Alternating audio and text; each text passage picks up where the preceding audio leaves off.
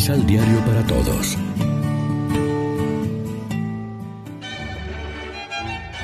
Proclamación del Santo Evangelio de nuestro Señor Jesucristo, según San Lucas.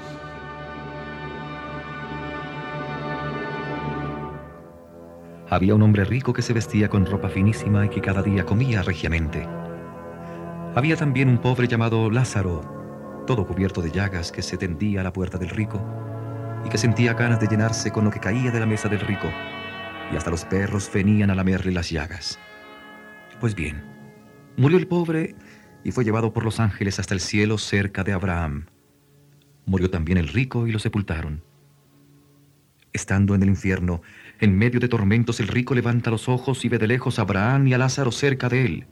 Entonces grita, Padre Abraham, ten piedad de mí y manda a Lázaro que se moje la punta de un dedo para que me refresque la lengua, porque estas llamas me atormentan. Abraham respondió, Hijo, acuérdate de que recibiste ya tus bienes durante la vida, lo mismo que Lázaro recibió males. Ahora él aquí encuentra consuelo, y tú en cambio tormentos. Sepas que por estos lados se ha establecido un abismo entre ustedes y nosotros, para que los que quieran pasar de aquí para allá no puedan hacerlo, y que no atraviesen tampoco de allá hacia nosotros. Contestó el rico. Entonces te ruego, Padre, que mandes a Lázaro, a mis familiares, donde están mis cinco hermanos, para que les advierta, y no vengan ellos también a este lugar de tormento. Y Abraham contestó, tienen a Moisés y a los profetas, que los escuchen. No, Padre Abraham, dijo el rico, si uno de entre los muertos los va a visitar, se arrepentirán. Pero Abraham le dijo, si no escuchan a Moisés y a los profetas, aunque resucite uno de entre los muertos, no le creerán. Lección Divina Amigos, ¿qué tal? Hoy es jueves 9 de marzo y a esta hora, como siempre, nos alimentamos con el pan de la palabra. Desde nuestro bautismo los cristianos hemos depositado toda nuestra confianza en Dios con la certeza de encontrar en Él la fuente de la paz y de la bendición verdaderas. Sin embargo, algunas veces nos extraviamos en actitudes de egoísmo o injusticia, nos dejamos llevar por sentimientos de envidia o violencia. Por eso, en este tiempo de cuaresma, hacemos una revisión cuidadosa de nuestra vida y de nuestras actitudes para volver al camino del bien que nos lleva hacia Dios.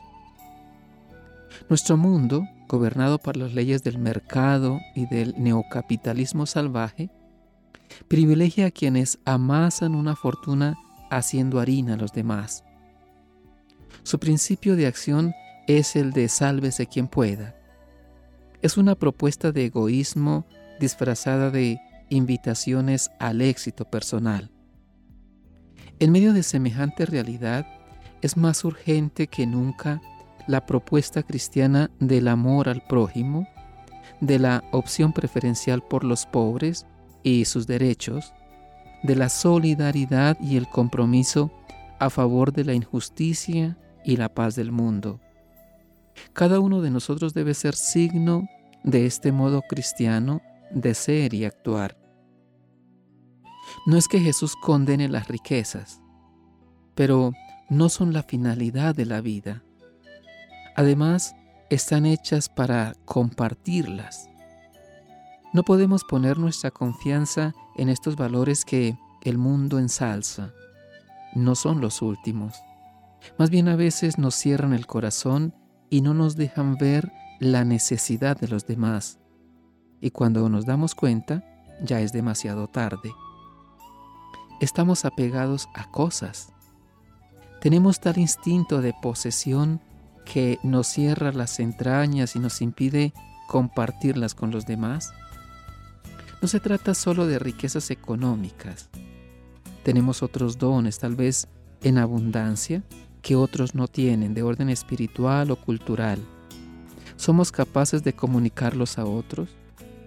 Hay campañas en ayuda de los países pobres que nos deberían interpelar y hay también situaciones más cercanas y domésticas en nuestra misma familia o comunidad que piden que seamos más generosos con los demás.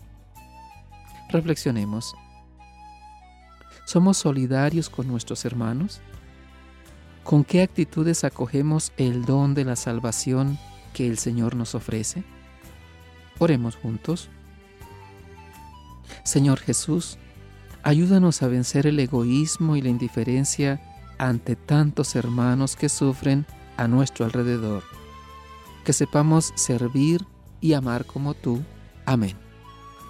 María, Reina de los Apóstoles, ruega por nosotros.